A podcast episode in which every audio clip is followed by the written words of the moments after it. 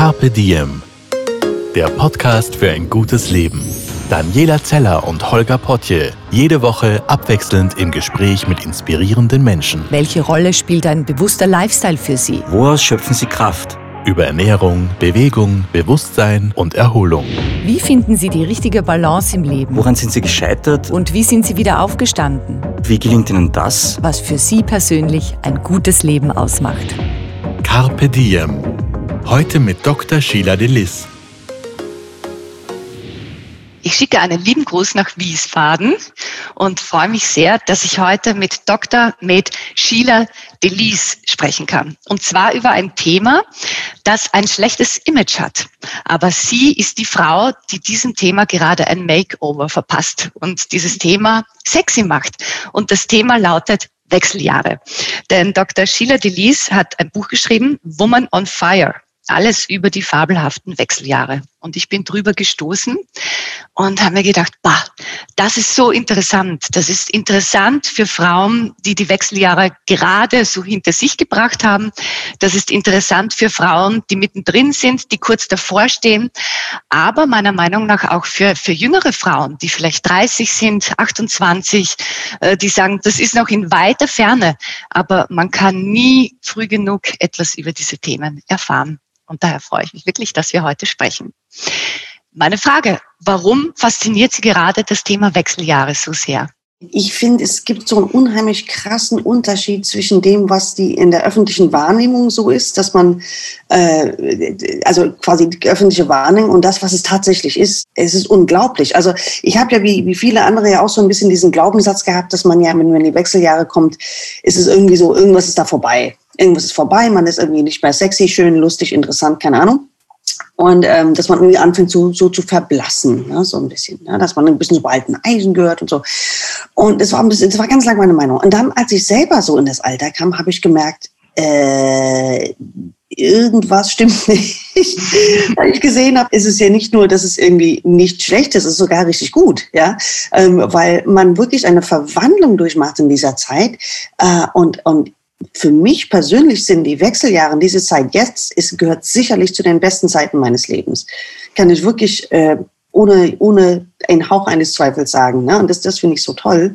Und diese frohe Botschaft, dass wir quasi alle mit einem völlig veralteten Bild leben, will ich an alle vergründen. Und ich würde mich am liebsten auf die Straße hinstellen mit einem Megafon und das allen sagen. Ja, das tun wir hier. Zwar nicht ins Megafon, aber ins Mikrofon. Ich, mich hat das immer schon geärgert. Schon als ich noch eine sehr, sehr junge Frau war. Denn ich kannte immer Frauen, die weit jenseits der 50 waren, die ich sehr cool fand, die ich sehr fesch fand, sehr attraktiv, die ich auch also erotisch und sexy fand und so kraftvoll. Mhm. Und wenn wir dann Frauen erzählt haben oder auch Männer, ja, äh, Frauen wären dann so ein Pflock ab einem gewissen Alter oder mhm. Frauen haben gesagt, ja, man, man verblasst, man wird nicht mehr gesehen. Mhm. Ja, ich mir gedacht, das, das gibt es doch überhaupt nicht. Ich sehe euch doch, also müssen doch andere auch. Und, und daher finde ich das toll. Also Sie sagen, die Wechseljahre sind sogar richtig fantastisch. Warum? Mhm. Was passiert da in uns, dass diese Zeit so toll macht? Ähm, also es gibt, passiert hormonell ganz, ganz viel. Man fängt an, sich ähm, von Dingen zu verabschieden, die nicht mehr für einen funktionieren. Und das, das wirklich hochinteressante ist, das Ganze hat einen total biologischen Hintergrund. Also es ist nicht einfach so, dass man einfach ein gewisses Alter erreicht und dann eines Morgens aufsteht und sagt, äh, weißt du was, ich, ich, ich, ich wechsle jetzt einfach Dinge in meinem Leben oder ich werfe mein Leben ähm, um oder ich werde jetzt Dinge irgendwie umwerfen oder, oder verändern, sondern es ist wirklich ein hormoneller Background, der da ist, der wirklich an dem Gehirn so ein bisschen rum, so ein paar ähm, Schrauben dreht im Gehirn und ein paar Regler verschiebt, so dass man mit der Zeit einfach sich immer mehr befreit von Dingen, die ähm, früher einen daran gehindert haben, die eigenen Träume nachzugehen. Ne? Und das ist schon, das ist schon sehr, sehr, sehr cool. Also um das Ganze zu verstehen, muss man die ganzen, die, die drei weiblichen Hormone halt auch verstehen ne? und wissen, wie, was sie halt einen Effekt auf die Psyche haben. Und wenn man das verstanden hat, versteht man die Wechseljahre umso mehr. Also ich habe verstanden, dass Testosteron macht uns so frei. Ähm, auch, ja, aber auch der ähm, ähm, das Testosteron macht, spielt eine sehr, sehr große und eine sehr wichtige Rolle, weil ähm, das Testosteron ist ja nicht nur ein Hormon für die Männer, was ganz viele äh, Menschen glauben, sondern auch viele Ärzte auch übrigens, ähm, sondern es ist ein Hormon, was, ähm, was wir Frauen brauchen für unsere Tatkraft, für unsere, um unseren Alltag auch wirklich gut zu wuppen und aber auch für die Libido. Ne? Und das ist ein Hormon, was in den Wechseljahren häufig noch am längsten, am stabilsten bleibt, während die anderen beiden Hormone eher schwanken oder eher absinken. Und die anderen beiden Hormone sind eher dafür zuständig für uns, dass wir ein Nest bauen, ja, uns um alle kümmern wollen, um äh, gucken, dass alle zufrieden sind, äh, uns total Sorgen machen, was andere Leute von uns halten und all diese Dinge. Mhm. Und in Wechseljahren kommt es wirklich zu einer Verschiebung, dass diese ähm, beiden ersten Hormone, also Östrogen und Progesteron, absinken und dass eher diese, diese Testosteron, also das Hormon, was uns eher selbstbewusst macht, hervortritt und sagt, so, das äh, bin ich jetzt nicht mehr bereit, länger hinzunehmen, was da jetzt, was die ganze Zeit um mich herum geschieht. Und ich mache da jetzt einfach mal einen Cut und verändere mein Leben. Ne? Und das völlig Geniale ist, ist, dass wir ja, wenn wir in die Wechseljahre kommen als Frau, sind wir ja durch unsere längere Lebenserwartung nicht mehr so, dass drei Viertel unseres Lebens jetzt rum sind. Ne? Wie es bei unseren Eltern war, wie es bei unseren Müttern war. Ne? Eine Frau war, ähm, wenn sie 50 war, da, da, schon ab Mitte 60, Anfang 70, war es eigentlich schon nichts mehr Unnormales, wenn man da verstorben ist. Und ähm, heutzutage ist es so, wenn man in die Wechseljahre kommt, hat man tatsächlich noch die zweite Hälfte seines Lebens vor sich. Ne? Und das ist sehr, sehr cool. Das ist sogar sehr cool und teilweise auch berüchtigt. Ne? Also ich glaube auch, es gibt viele Männer, die auch so sagen, puh, die Frauen so ein bisschen über 40, dann machen sie irgendeinen Kurs, eine Ausbildung, eine Fortbildung und plötzlich sagen sie, na, ich war allein auf Urlaub und werden so frei und was ist mit mir? Also das, diese Veränderung, nehme ich wahr, macht manchen ja auch Angst. Und äh, anscheinend war, hatten die Frauen das immer schon in sich und hatten das aber früher nicht ausgelebt. Und jetzt ist so die Zeit Ganz genau. gekommen, genau äh, dem zu folgen. Ganz genau, ganz genau. Und natürlich, ähm, das ist auch eine, ähm, eine Haltung, was vielen Frauen auch früher einfach nicht erlaubt war. Weil früher waren ja viele Frauen dann doch eher in der finanziellen Abhängigkeit ne, durch die klassische Rollenverteilung. Und ähm, wenn man dann mit Mitte 40 oder Mitte 40 war, da auch Anfang 40 sogar, dann sind dann die Kinder aus dem Haus gegangen und äh, da stellte sich diese oder hat sich dieses fürchterliche Begriff geprägt, diese, diese leere Nest-Syndrom, also Empty Nest-Syndrom, mhm. das es sogar im Medizinischen gibt. Und es beschreibt die traurige Frau, die zu Hause hockt und keinerlei Aufgaben mehr Mhm. Und das glauben viele Ärzte heutzutage noch, ne? dass wenn die, wenn die Kinder aus dem Haus gehen, dass die Frauen alle in so eine fürchterlichen Depression verfallen und da sich irgendwie nicht mehr raus äh, äh zu, zu, zu, zu helfen wissen, weil denen sonst sämtliche Aufgaben fehlen. Ne? Und das ist ja nicht wirklich der Fall, muss ich sagen. Ne? Ja, überhaupt nicht. Also die einen versorgen noch kleine Kinder, weil sie Spätmutter geworden sind. Und Richtig. die anderen sagen, endlich die Kinder weg. Und jetzt äh, mache ich eine Firma oder so. Also kenne ich ganz genau. viele. Äh, was ich gelernt habe in Ihrem Buch, und, und ich wusste das nicht. Und das zeigt vielleicht auch, wie wenig man auch über dieses Thema weiß, ist, Wechseljahre beginnt nicht dann, wenn man merkt, oh, ich bin so um die 50 und hatte schon seit Monaten nicht mehr Periode, meine Periode, jetzt bin ich in den Wechseljahren, mhm. sondern äh, das ist die Perimenopause, mhm. die schon viel länger vor den eigentlichen Wechseljahren beginnen kann. Mhm. Vielleicht wollen Sie diese Phasen mal beschreiben und auch, woran man merkt, dass man vielleicht schon in der einen oder anderen Phase sich befindet. Ähm, wir müssen dann noch ein paar Schritte vielleicht zurückgehen und sagen ähm, oder uns vergegenwärtigen, wie das ist, wenn man ähm, ein, wenn man fruchtbar ist. Ne? Also quasi ab der Teenagerzeit ähm, fängt man ja dann an, jeden Monat einen Einsprung zu haben und entsprechend mit diesem Einsprung ein Zyklus mit Hormonen, die halt in verschiedenen Phasen äh, sozusagen wie so, ein, wie so ein gut eingespielte Orchester dann jeder einen anderen Zeitpunkt hat, einen anderen Einsatz hat. Und äh, das wiederholt sich Monat für Monat für Monat für Monat. Ähm, mit so Ende 30 fängt ja die Qualität der Eizellen an, ein, ein wenig zu schwächeln. Also Mitte, Ende 30, ich sage jetzt mal eher Ende 30. Das ist ganz normal. Das ist einfach, weil unsere Eizellen ähm, ähm, einfach mit uns auf die Welt kommen und äh, entsprechend ähm, dann so alt sind. Also wenn wir 39 Jahre alt sind, sind unsere, neun, unsere Eizellen tatsächlich auch alle 39 Jahre alt. Und da sind ein paar natürlich dabei, die nicht mehr so ganz so rund laufen bei dem Eisprung. Und diese diese Tatsache führt dazu, dass die Hormone äh, in einem Zyklus in einem, in diesem Orchester häufig ihren Einsatz verpassen oder einfach zu lange äh, ihren Part spielen und alles so ein bisschen ins, ins, äh, in die Schieflage gerät. Und das passiert so Ende 30, Anfang 40. Im Prinzip fangen die Wechseljahre nahtlos, ähm, ja, relativ ja, relativ schleichend, nahtlos an gegen Ende der fruchtbaren Zeit. Also es geht alles so ein bisschen schleichend ineinander über und das Ganze braucht Monate, Jahre eigentlich. Deswegen nennt man sie auch Wechseljahre. Ähm, woran merkt man das? Also die ersten kleinen leisen Vorzeichen sind wirklich nur leise Vorzeichen, ist, wenn man merkt, dass die Periode Nee, wenn man merkt, ich bin nicht mal mit der Periode, wenn man merkt, dass man im Zyklus sich anders fühlt. Mhm. Ähm, jetzt ist es so, dass die Periode sich häufig äh, sehr, sehr lang, das ganze Leben lang verändert. Aber es ist, ähm, also man hat ja häufig mit äh, Mitte 30 nicht dieselbe Periode, die man mit 18 hatte. Ne? Also diese, diese zarten Veränderungen gibt es eigentlich immer. Aber so ab Ende 30 fängt es dann an, dass man zum Beispiel merkt, hm, mein, mein PMS wird schlechter oder wird schlimmer oder ich bin häufiger gereizt oder mit Anfang 40, dass man merkt, ich schlafe plötzlich schlechter oder ich bin deutlich trauriger als sonst. Und diese Dinge müssen aber nicht so bleiben. Also es ist oft auch so, dass das, ähm, dass das kommt und geht. Also dass man ein paar Monate hat, wo es recht schlecht ist und dann stabilisiert sich das wieder. Und dann denkt man, ach Gott, das war halt nur eine Phase, wer weiß, was da war und so weiter. Aber das sind häufig wirklich schon hormonelle Hintergründe, die sich dahinter verbergen. Mhm. Und könnte es auch sein, dass man stärkere Krämpfe hat oder einen unregelmäßigeren Zyklus? Also könnte man daran erkennen? Ja, also stärkere Krämpfe ist jetzt nicht ähm, zwingend eine direkte Folge der Wechseljahre, das kann eine indirekte Folge der Wechseljahre sein, einfach durch, ähm, durch hormonelle Sachen, die einfach machen, dass die Gebärmutter etwas wächst oder dass man sogenannte Myonknoten hat, in Klammern völlig äh, harmlose Muskelknoten, die dazu führen, dass man ähm, ähm stärker blutet oder stärkere Regelschmerzen hat. Das kann kommen auch durch die Hormone, dass das Wachstum so ein bisschen gefördert wird. Aber die Unregelmäßigkeit der Periode, das ist häufig eher dann noch so eher so, so ein Schlüsselzeichen oder so ein, so ein Schlüsselmarker, sagen wir mal, von der Perimenopause.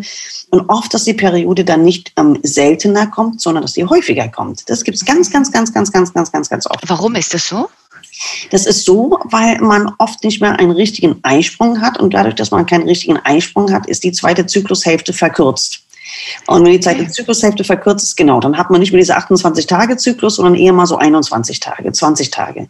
Mhm. Ne? Das fängt, das Ganze fängt an, so ein bisschen eher sich zu verändern. Ne? Das ist dann, kann man, man kann ein paar Monate dann irgendwie, in, in, dass die Periode alle drei Wochen kommt und dann plötzlich ist es wieder alle vier Wochen. Und so kann sich das dann über die Jahre hinziehen. Ne? Und dass immer mehr kleinere Veränderungen hinzukommt. Ich habe äh, zwei wichtige Fragen. Erstens, kann man noch schwanger werden in dieser Phase? Und zweitens, was kann man tun, wenn man sich schlecht fühlt in dieser, in dieser Phase?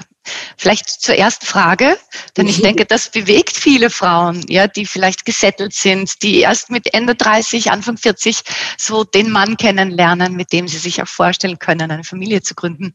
Und, und dann merkt man vielleicht, ähm. hoppala, da verändert sich schon was. Kann man noch schwanger werden? Das ist, das ist eine hochindividuelle Frage. Ähm, es gibt tatsächlich Frauen, die äh, schwanger werden können, bis sie 48 sind, sogar spontan ohne Probleme. Und es gibt Frauen, wo das noch nicht so leicht geht. Die beste, also wenn man da noch einen, einen, Kinderwunsch hat, jenseits der 40, ist es das Allerbeste, keine Zeit zu verdödeln, sondern wirklich ähm, zum Arzt gehen und sich Blut abnehmen zu lassen. Man kann nicht im Blut erkennen, wie hoch die Eierstocksreserve ist. Ne?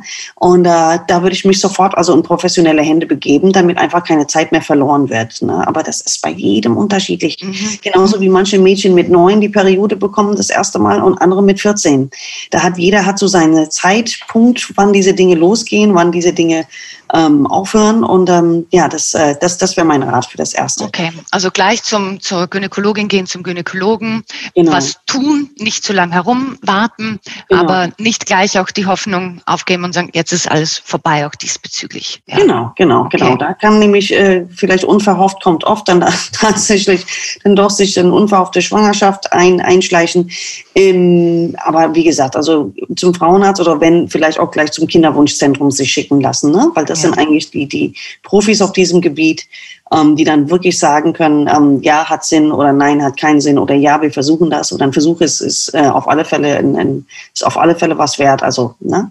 Mhm. Ähm, was kann man tun, wenn man sich schlecht fühlt? Da kommt es ein bisschen darauf an, ähm, was die Probleme sind. Ich sag mal, der häufigste Problem in den frühen Wechseljahren oder die frühe Perimenopause ist ein Mangel an Progesteron. Das ist eigentlich der häufigste.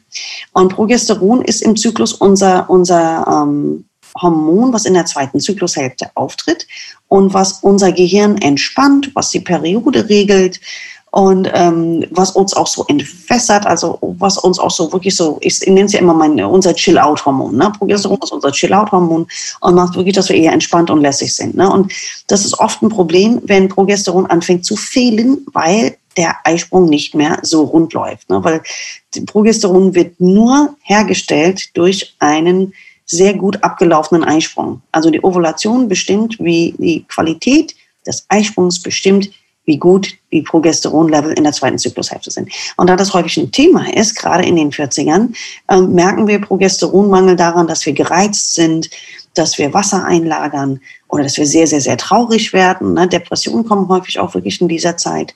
Migräne kann, kann auch auftreten, auch in dieser Zeit und viele wissen nicht, woran es liegt. Schlafstörung ist auch so ein Riesenthema was eigentlich fast ausschließlich auf das Konto von Progesteron geht, also Progesteronmangel geht. Ist das mehr, Entschuldigung, die Einschlafstörung oder die Durchschlafstörung? Die Durchschlafstörung. Okay. Also man schläft ein, ist um drei Uhr in der Früh wach und grübelt. Richtig. Das ist klassisch. Das ist der Klassiker. Man kann gut einschlafen, aber ab drei Uhr, vier Uhr ist man wach und kann nicht mehr einschlafen. Mhm. Und es ist natürlich ein Riesenstress und viele schlafen dann ein, wenn der Wecker losgeht und das ist ähm, ähm, sehr, sehr, sehr, sehr unangenehm natürlich, ne? weil äh, eine Nacht kriegt man hin, aber wenn man so Nacht für Nacht für Nacht einfach nie richtig schläft, da fühlt man sich echt schlecht. Mhm. Und was man tun kann tatsächlich, ähm, es gibt ja Progesteron, ähm, was aus dem Eierstock ja kommt, was wir ja brauchen, aber es gibt Progesteron, was man im Labor herstellen kann, dass es eins zu eins eine Kopie ist von dem, was der Körper früher hergestellt hat oder herstellt. Also ein bioidentisches Hormon. Genau, man nennt sie körperidentisch, bioidentisches Progesteron ähm, oder einfach nur Progesteron, weil tatsächlich was Progesteron ist, ist einfach Progesteron. Und ähm, das gibt es in Kapselform und das kann man sich verschreiben lassen in der Apotheke und das kann man völlig gefahrlos ähm, ausprobieren. Ähm, natürlich na, vom Arzt unter Anleitung, wann man das nehmen soll, an welchen Tagen und so weiter und so fort. Aber an, an für sich kann man das wirklich gefahrlos nehmen und einfach gucken, äh, wie man sich dann fühlt. Und meist fühlt man sich dann recht schnell besser, weil man einfach diesen Bedarf auffüllt. Ne? Das ist im Prinzip wie so ein Eisenmangel, kann man sich auch so vorstellen. Wenn man immer mit einem Eisenmangel rumläuft, man fängt dann an Eisen zu nehmen, dann fühlt man sich auch besser. Ja, so ähnlich ist das Prinzip.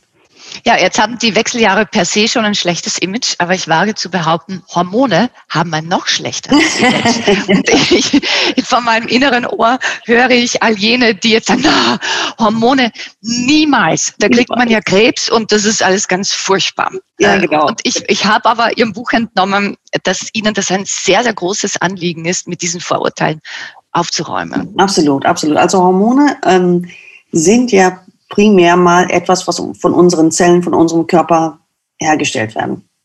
Hormone sind extrem wichtige Botenstoff, Botenstoffe und, ähm, und Regelungsstoffe in unserem Körper. Wir können quasi ohne Hormone nicht leben. Also Hormone machen, dass wir Hunger haben, Hormone machen, dass wir sauer werden, Hormone machen, dass wir schläfrig werden, Hormone machen, dass wir alles gut verdauen können. Also wir bestehen irgendwie fast zu drei Viertel aus Hormonen. Also ein Hormon ist an für sich erstmal gar nichts Schlechtes sondern das brauchen wir dringend zum Überleben. Ne? Also das weiß jeder Diabetiker, wenn er sein Insulin nicht hat, hat er ein Problem. Ne? Also das ist ähm, das erstmal dazu.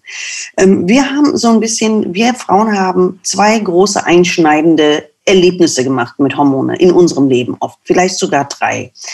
Ähm, das erste ist ähm, natürlich, wenn wir in die Pubertät kommen und merken, alles verändert sich.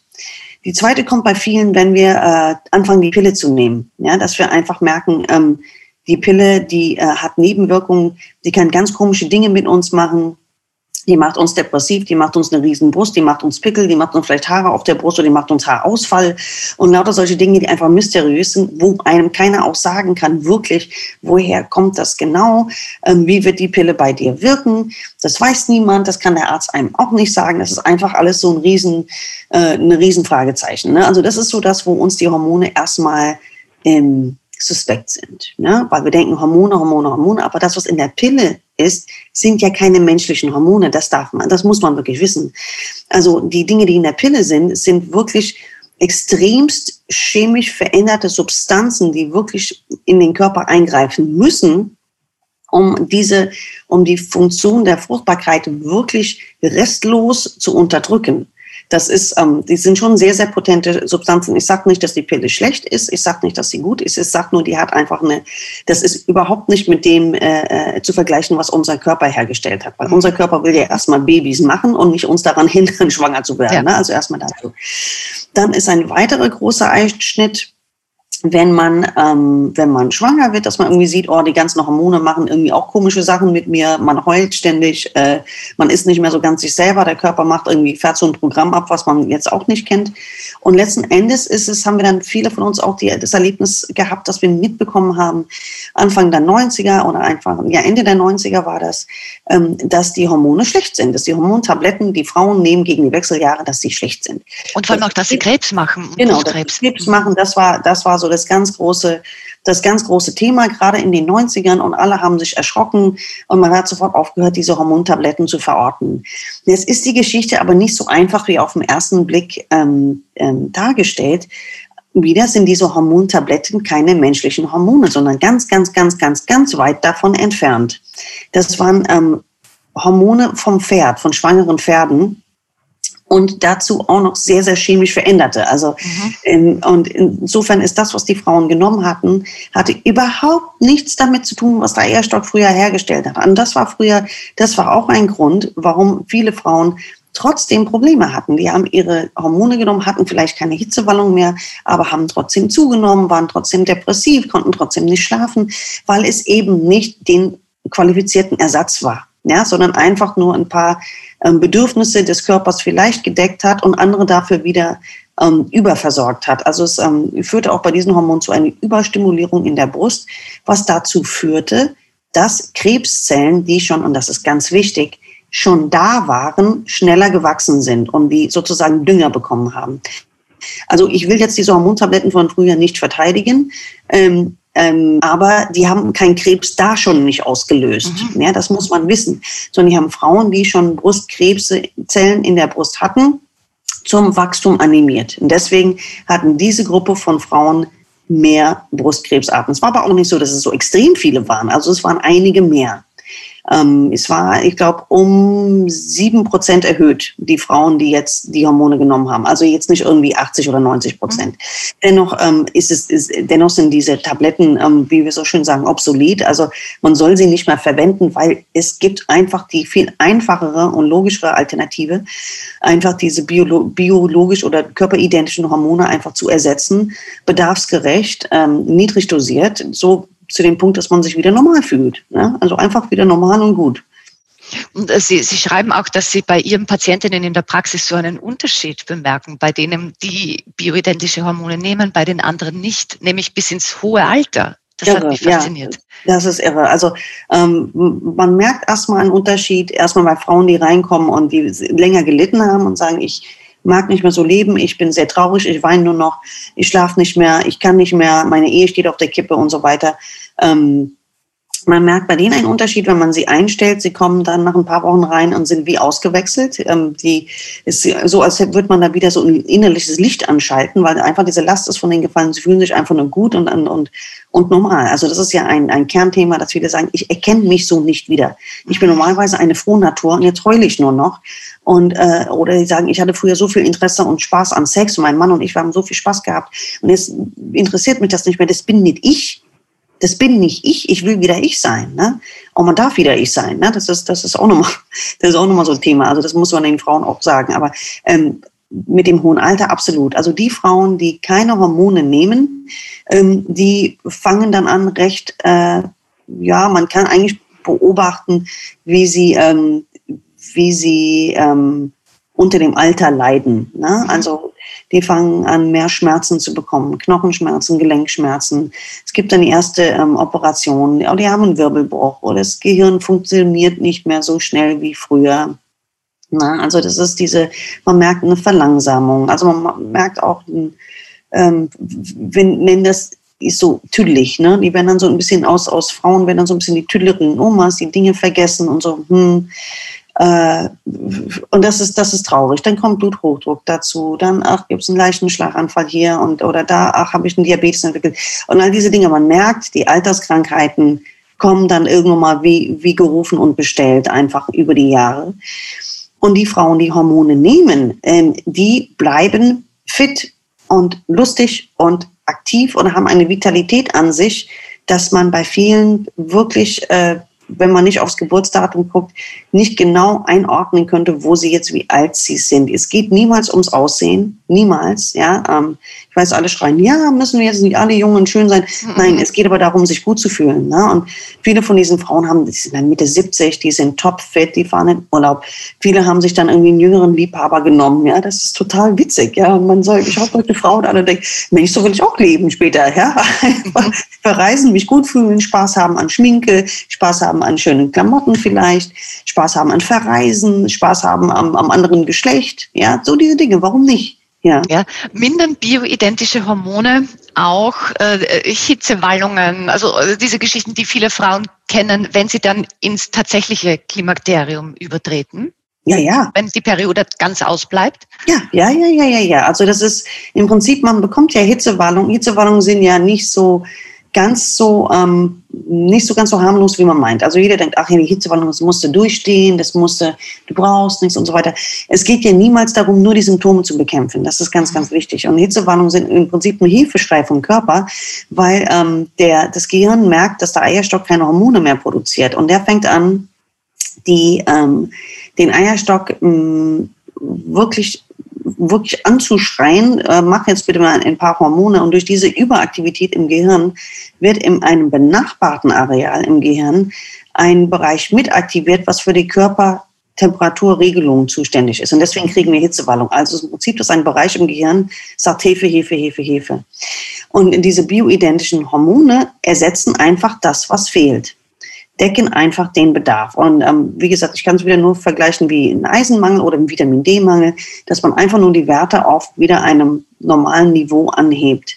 Ähm, und zwar hebt man die Hormone an auf, den, auf ein niedrig normalen Niveau, also nicht ein sehr, sehr hohes Niveau, weil das brauchen wir Frauen nicht. Wir Frauen funktionieren am besten, ähm, oft mit den Hormonleveln, die wir haben, gerade wenn die Periode zu Ende ist. Da fangen die Hormone nämlich gerade an zu steigen, aber sind noch im, im um, unteren Drittel der Skala und da fühlen wir uns eigentlich meistens am, am wohlsten. Mhm. Und da versucht man auch diesen, diesen Zielbereich zu, zu erreichen. Und da hat man eigentlich fast bei allen Frauen ähm, wirklich das sehr eindrucksvolle Erlebnis, dass, sie, dass die Hitzewallungen weg sind, dass sie sich wieder gut fühlen, dass sie das Gefühl haben, das Leben erschlägt sie nicht mit seinen vielen Aufgaben und dass sie dann wieder einfach ähm, ja, vielen Dingen auch gewachsen sind. Ne? Das, das ist sehr schön. Was ist zusätzlich in dieser Zeit, in den 40ern, in den 50ern wichtig? Was kann man als Frau, was sollte man als Frau für sich tun, um gut durch diese Zeit zu kommen und das Beste draus zu machen? Ähm, was ich sehr ähm, wichtig finde, ist, ähm, sich von Dingen zu befreien, die nicht mehr für einen funktionieren. Und das ist wirklich eine Phase, da kommen auch viele Frauen von alleine auch drauf, weil ähm, gerade durch äh, Progesteronmangel in den 40ern und den schwankenden Östrogenspiegel ähm, ist es oft so, dass wir nachts wach liegen und denken, wir denken danach, ne? wir überlegen, was, was stimmt nicht in meinem Leben. Und dann geht man, macht dann wirklich oft so eine Zäsur. Viele Frauen machen das dann. Und ähm, ich will allen Frauen auch dazu ermutigen, auch diesen, diesen Instinkt zu folgen und wirklich sich von den Dingen zu trennen, die nicht mehr funktionieren. Sei es der Job, sei es ähm, ähm, Freundschaften, die, äh, die eigentlich nur ähm, zu den eigenen Kosten gehen, sich von Menschen zu trennen, die eigentlich nur vom seelischen Konto abheben und nicht drauf einzahlen. Ähm, sei es auch vom Partner, wo man merkt, ähm, das ist nicht mehr das, was für mich funktioniert, das will ich nicht mehr, dass man sich entweder verabschiedet, dass man sagt, dass man wirklich, ähm, wirklich sagt, wir gehen jetzt zu einer Eheberatung oder wir gehen jetzt zu einer Paartherapie und das ist das, was ich will, dass man sich einfach durchsetzt. Und dass, dass man auch einen Blick in die Zukunft richtet und sagt, will ich das weiter so machen oder was will ich mit meiner zweiten Hälfte, Lebenshälfte anfangen? Will ich was Neues lernen? Es gibt ja gerade für Frauen heutzutage so viele tolle Möglichkeiten, gerade mit, wenn man äh, äh, irgendeine Fähigkeit hat, was besonders, ähm, was man besonders gut kann. Und das hat jede Frau tatsächlich, hat irgendwas, was sie besonders gut kann. Dass man zum Beispiel Online-Kurse gibt, ob das für Kekse backen ist oder äh, keine Ahnung was oder für irgendwelche Schminktechniken oder für äh, wie baue ich meine eigenen Möbel, keine Ahnung. Ja, also wir haben ja alle Talente und ähm, da will ich alle Frauen eigentlich dazu ermutigen, nochmal wirklich angstfrei zu überlegen, was, was will ich in meiner zweiten Lebenshälfte machen. Und weil, ich meine, wir haben nur dieses eine Leben und die erste Hälfte ähm, haben wir sehr viele Pflichtaufgaben erledigt und vielleicht können wir in der zweiten Hälfte ist so ein bisschen nach unserem eigenen äh, Geschmack krachen lassen und das wäre sehr schön. Also Fazit, also sich wirklich von Dingen trennen, die nicht mehr funktionieren und opti versuchen optimistisch in die Zukunft zu überlegen, was kann ich machen. Ansonsten, was eine zentrale Stellung bekommt, ist ähm, die eigene Körperpflege. Also das heißt, dass man auf die Ernährung aufpasst und dass man auf, ähm, auf sich selber auch aufpasst bezüglich Schlaf, bezüglich Sport, all diese Dinge. Und ich weiß, dass das super schwer ist. Ja, ich weiß das wirklich, weil wir Frauen, die gerade wirklich in der Lebensmitte sind, wir haben so super viele Aufgaben. Ne? Die Kinder sind häufig noch nicht aus dem Haus oder sind gerade aus dem Haus, aber brauchen noch Mami für dies, das, jenes, ja, und haben häufig noch Eltern oder Schwiegereltern, um die wir uns kümmern. Viele, die ähm, berufstätig sind, haben da häufig auch sich eine Schlüsselposition erarbeitet, ähm, wo sie auch viel Verantwortung tragen. Also es hängt viel an uns. Ne? Und dann mhm. viele von uns leiden auch darunter, weil wir sagen, also jeder zerrt an uns, jeder will was von uns und, und dass man wirklich dann sagt, so, ich mache jetzt mal für mich was. Ich mache Sport, ich mache Yoga, ich mache Meditation, ich, ähm, ich hole Zeit aus meinem Tag nur für mich. Also, und, dass man das nicht immer hinten anstellt, sondern genau, sagt, nein, und ich brauche meine Yogastunde dreimal die Woche und das ist jetzt so. Ganz mhm. genau, ganz genau.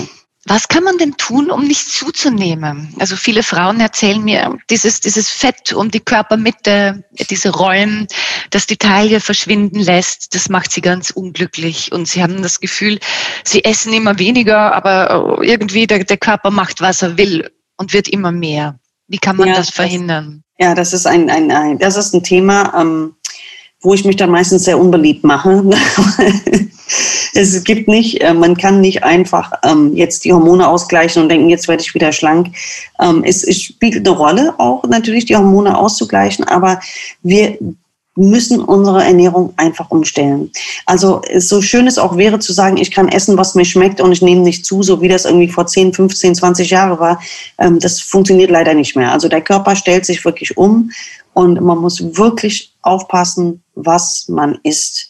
Äh, da gibt es verschiedene Essphilosophien. Der eine macht Intervallfasten, der nächste macht Low Carb, ähm, dritte macht äh, nichts mehr nach 18 Uhr. Ähm, aber jeder sollte für sich was überlegen, was, was, was für ihn funktioniert. Also ich versuche das bei mir zu machen, ähm, dass ich versuche, ein, Kaloriendefizit zu bleiben. Also das heißt einfach ähm, mehr zu verbrauchen, als ich esse. Ähm, gelingt mir das immer? Ganz bestimmt nein. Also wirklich. Dafür esse ich einfach viel zu gerne. Ähm, mein kleines Geheimnis, was ich für mich nutze, ist, dass wenn ich Mahlzeiten habe, die ich genießen will. Ne? Also wenn man, jetzt können wir nicht essen gehen, aber wenn man äh, Essen geht, dass man sagt, so jetzt bestelle ich, worauf ich Lust habe und trinke dazu einen wunderbaren Rotwein und will hinterher ein Tiramisu haben und, und will das auch wirklich genießen oder wenn ein Feiertag ist oder wenn ich irgendwo eingeladen bin, dass ich dir bei den Mahlzeiten sage, ja, super, das, ähm, was, das, worauf ich wirklich Lust habe, und das genieße ich, und das finde ich super.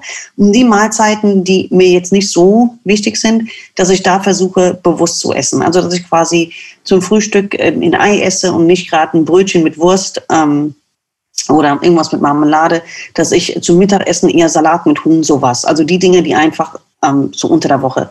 Mhm. Dass ich versuche, da Kalorien zu sparen. Und man sollte versuchen, das ist mein, mein Tipp ist immer wirklich, ähm, unterschätze nie die Wirkung des Wassers. Ne? Also wenn man je mehr Wasser man am Tag trinkt, desto weniger Appetit hat man wirklich. Ne? Also das ist genau gleich ein Schluck nehmen. Ja, wir vergessen zu, wir vergessen zu trinken. Ich vergesse es auch. Aber je mehr man trinkt, weil häufig, wenn man denkt, man hat Hunger, hat man wirklich Durst. Und wenn man mehr trinkt, dann, ähm, dann kann man das auch ähm, ausgleichen. Man spült den Körper aus, man fühlt sich besser, der Kopf ist klarer. Und äh, das sind so meine Geheimnisse. Aber jeder hat so seine, seine ja. Geheimnisse. Aber man muss auf alle Fälle was umstellen. Also und, und es bedeutet oft ähm, ähm, wirklich sich verabschieden davon, ähm, jeden Abend Chips essen oder jeden Abend eine Tüte Gummibärchen. Ja, oder die Bratkartoffeln abends mit, mit Schnitzel.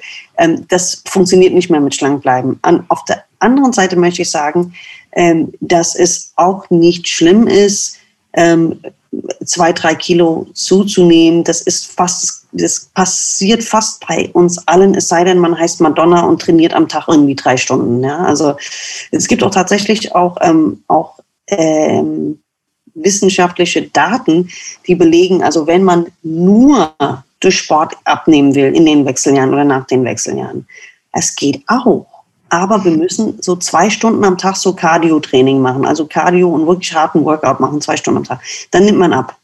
Und es gibt auch Frauen, die das, die das tun. Ne? Die werden in den Wechseljahren richtig, richtig, richtig super athletisch und kriegen Muskeln und total toll.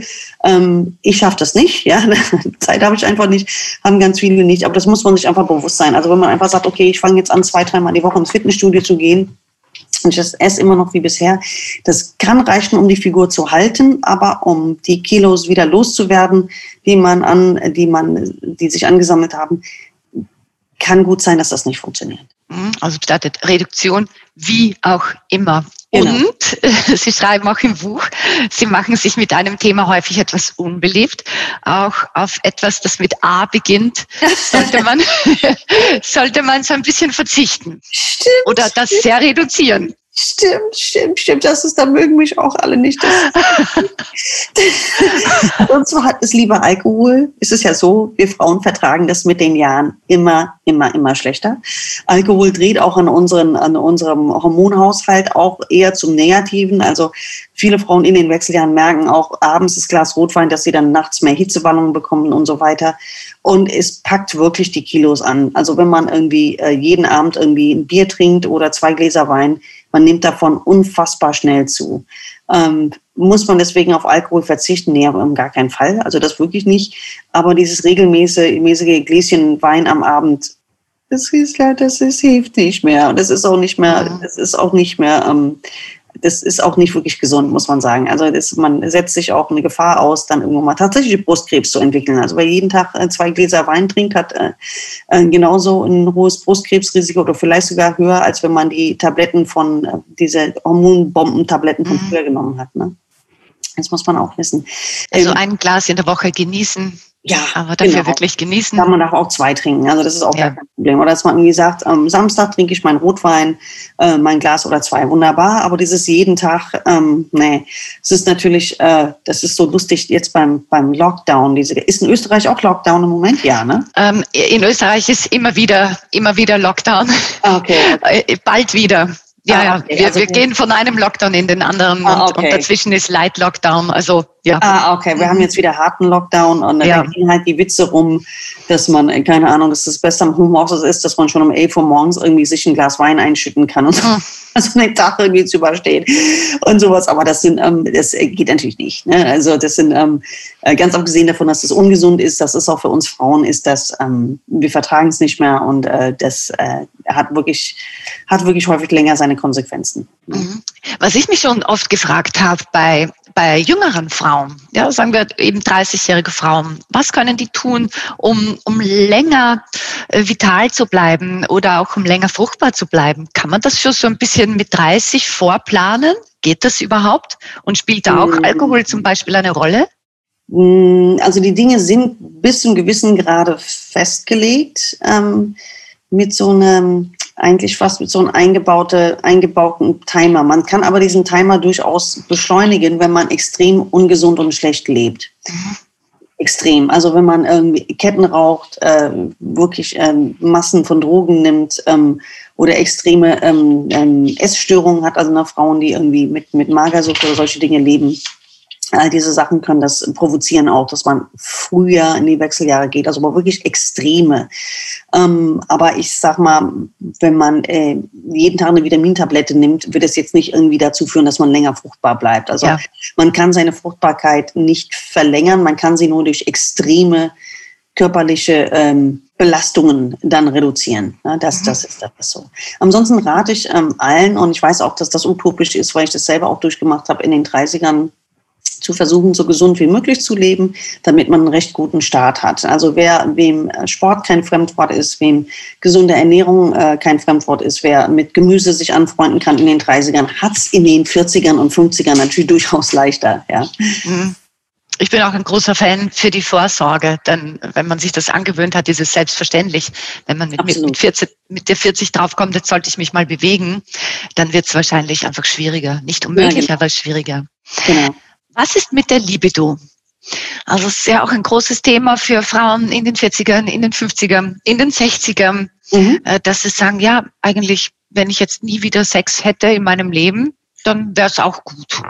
Ja, das ist tatsächlich ähm, ein Thema, ähm, was so oder so ausgehen kann. Also häufig erleben viele Frauen in ihren 40ern, wenn die Fruchtbarkeit sich wirklich verabschiedet, dann äh, nochmal wirklich so ein, so, ein, so ein Libido hoch, dass äh, viele das Gefühl haben, jetzt kann ich endlich richtig, richtig, richtig guten Sex haben, es richtig knallen lassen, weil das Thema Verhütung äh, wegfällt, weil die sich noch gut fühlen, weil auch diese restlichen Selbstzweifel häufig auch wegfallen, dass man irgendwie sagt, oh, guck mal, ich habe Dehnungsstreifen oder die Brust hängt, man irgendwie sagt, auf Deutsch gesagt, scheiß der Hund drauf, ne? jetzt will ich das mhm. haben, wie ich das haben will. Das ist eine Extrem, was, was schön ist. Ähm, eine andere, das andere, was aber viel mehr Frauen natürlich belastet, ist das Thema Libido, schwindende Libido oder verschwundene Libido. Ähm, viele merken auch nicht nur, dass die Libido schwindet, viele merken das auch körperlich, dass die Klitoris total unempfindlich wird. Dass sie sagen, früher, wenn ich äh, meine Klitoris angefangen habe, habe ich richtig was gespürt und heute ist es so, als würde ich meine Nase anfangen, äh, anfassen, so dass ich das Gefühl habe, da tut sich nichts mehr, das ist unten alles tot. Ähm, das alles ist eine Folge des Testosteronmangels. Ne? Und Testosteron ist wirklich nochmal super, super wichtig für uns Frauen. Ähm, und Testosteron muss man auch ersetzen. Das glauben viele nicht, das wissen viele nicht, das wissen auch viele Ärzte nicht. Und viele Ärzte haben da auch wirklich einen heiden Respekt davor, weil sie denken, die Frau kriegt jetzt äh, irgendwie ein Bart und ähm, eine tiefe Stimme. Aber das passiert nicht, wenn man sich an sehr einfachen Regeln hält. Wirklich sehr einfach. Und damit anfangen, dass man einfach eine niedrige Dosierung nimmt. Schluss. Ne? Also es ist relativ, relativ easy. Und, ähm, aber auch das ist etwas, was super wichtig ist, um die Libido auch wirklich zu erhalten oder wiederzuholen. Ähm, und äh, das Testosteron ersetzt man in Form eines Gels, was man auf die Haut aufträgt. Und das ist verortenbar vom Arzt und das ist alles überhaupt kein Problem. Das ist überhaupt gar kein Problem. Ähm, viele haben Angst davor, aber wir, weil wir lesen es im Internet, ja, man kann davon Vermännlichung bekommen, also Barthaare, Brusthaare, tiefe Stimme, all diese Dinge. Ähm, das passiert tatsächlich nicht so schnell, wie man meint. Gerade wenn man das niedrig dosiert benutzt, passiert schon mal gar nichts. Und ähm, der beste Beweis für mich ist immer, ähm, dass die ähm, Transsexuellen, also die Transgender-Frauen, die quasi zu Männer werden wollen, die fassen diesen Testosterongel gar nicht an und die sagen, es bringt nichts.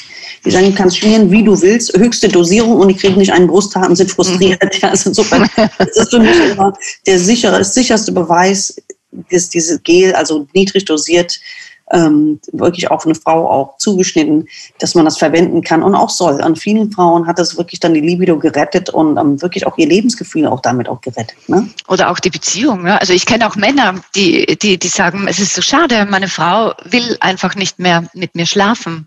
Ja. Und ich fühle mich da auch sehr alleingelassen. Und ja. Äh, ja, sicher in vielen Beziehungen ein Dilemma.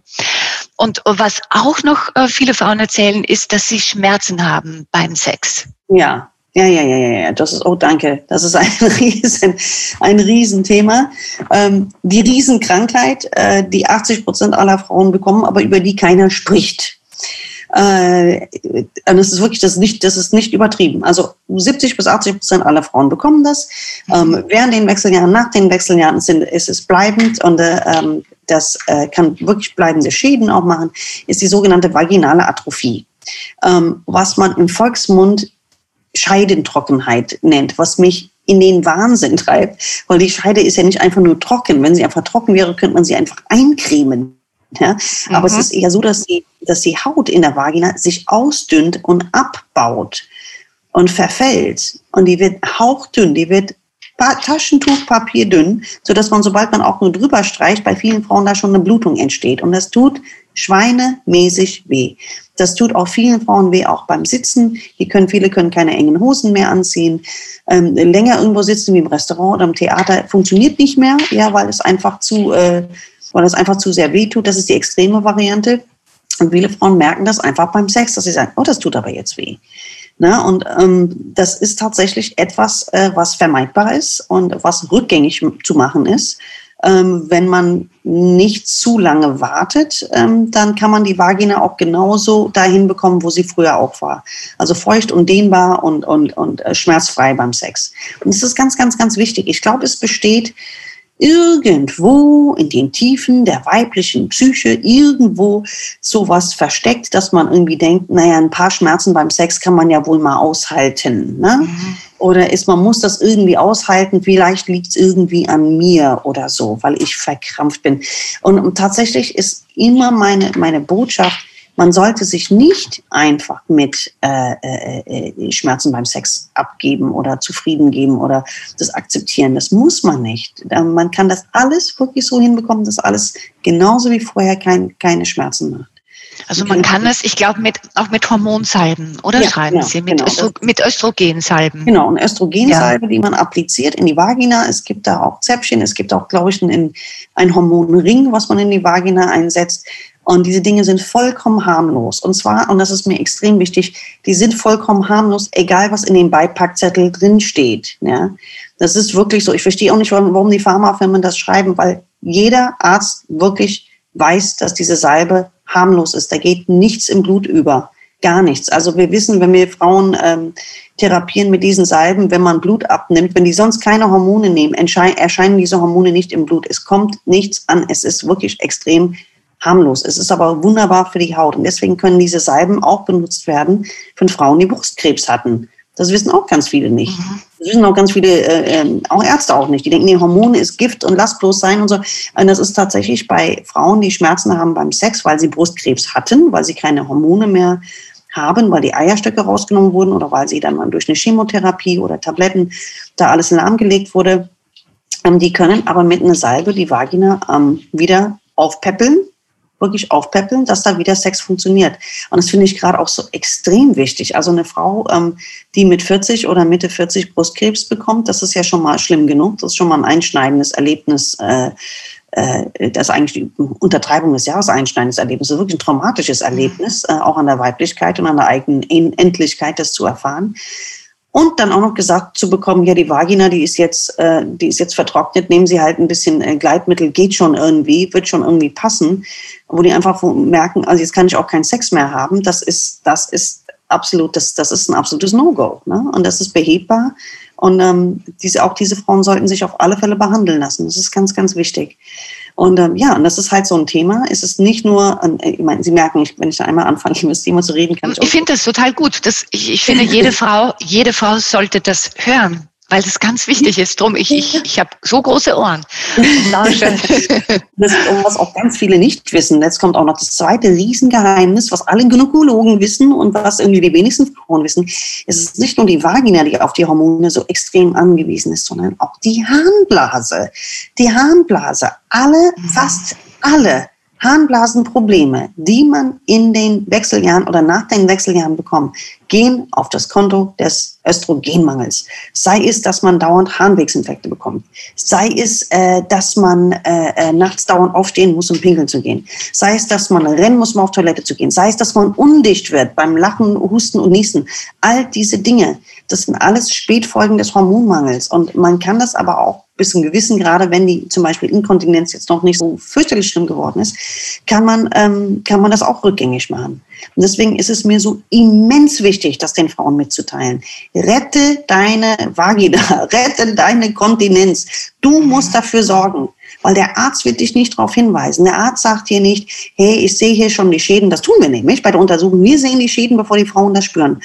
Ähm, die Ärzte sagen nicht, hier, äh, du musst was tun, du musst äh, jeden Tag hier eine Prophylaxe betreiben, um die Vagina zu beschützen und die Harnblase zu beschützen. Ähm, ähm, das sagt kein Mensch. Stattdessen lässt man die Frauen einfach ins offene Messer laufen, sagt denen, ja Gott, sie sind schon 60, was wollen sie noch mit Sex? Oder ihr kuscheln sie doch mit ihrem Mann, ist doch genauso schön. Oder ja Gott, jetzt sind sie inkontinent, Gott ist halt so, es gibt halt Einlagen für sowas. Nein, nein, nein, nein, nein. Ich sage dazu, nein.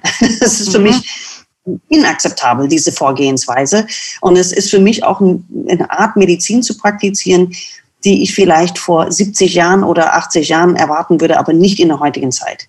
Ja, und das bedeutet, man muss sich für nichts schämen, weder für Schmerzen beim Geschlechtsverkehr noch genau. für Inkontinenz, noch wenn man ständig auf die Toilette muss. Richtig. Wirklich mit, mit der Gynäkologin oder dem Gynäkologen sprechen mhm. und, und das sagen. Richtig. Also genau muss man sich nicht schlecht fühlen. Ganz, ganz und, genau. und wenn jemand einem ein, ein, schlechtes Gefühl gibt, ist es vielleicht nicht die richtige Ärztin oder der richtige Arzt. Richtig, ganz genau. Dann ist es nicht die, dann ist da, ist das nicht der richtige Behandlungspartner, weil der Arzt soll ja ein Behandlungspartner sein. Ja. aber man selbst ist nicht falsch.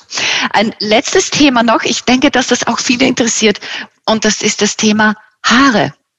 Denn äh, viele Frauen leiden darunter, dass die, der Scheitel breiter wird, dass die Haare ausfallen, dass die Haare dünner werden. Muss man das hinnehmen? Äh, kann man da auch was tun? Ja, oh ja, Haarausfall, das ist, ähm, das ist ein schwieriges, schwieriges Thema tatsächlich. Ähm, wenn man, ähm, bei vielen Frauen ist es tatsächlich oft der Hormonmangel, was dazu führt, dass sie Haare verlieren und da kann auch nur darauf, dazu appellieren, sich frühzeitig die Hormone ersetzen zu lassen und nicht zu warten, bis die Haare sehr, sehr dünn geworden sind, weil dann wird es schwierig. Ähm, Haare ist ein, ist ein multidisziplinäres äh, disziplinares Thema. Also das heißt, also es macht der Hautarzt und der Frauenarzt zusammen. Ähm, es ist aber insgesamt ist es auch ein unbeliebtes Thema, weil wenn, wenn er schon in, in ein, ein Schaden entstanden ist, dass jemand zum Beispiel sehr, sehr viele Haare verloren hat, ist es unheimlich schwer, das wiederzubekommen. Ähm, und da muss man auch dann anfangen, einfach die Erwartungshaltung der Patienten einfach zu managen. Deswegen ist es immer mein Appell, lieber frühzeitig anfangen, wirklich zu gucken, dass man die Hormone ersetzt, gucken, dass der Eisenspiegel in Ordnung ist, gucken, dass die Schilddrüsenhormone in Ordnung sind, weil es ist häufig auch sowas, was parallel auch abläuft in den Wechseljahren dass die Schilddrüse anfängt zu spinnen und ähm, dass man eine Unterfunktion bekommt beispielsweise und deswegen Haare verliert. Und das ist ähm, etwas, woran auch nicht jeder sofort denkt. Also das, das ist so was, ähm, was man auf alle Fälle tun sollte. Dass die Haare ein bisschen dünner werden im Alter, ist ähm, manchmal auch trotz allen guten Willens auch ähm, einfach nicht zu verhindern. Ja, ähm, aber ähm, man soll nicht mit, äh, mit sehr dünnen Haaren oder mit kahlen Stellen rumlaufen und denken, das muss ich jetzt akzeptieren oder es ist halt so, sondern wirklich da frühzeitig äh, dran gehen und dran bleiben. Dankeschön, das ist eine klare Antwort.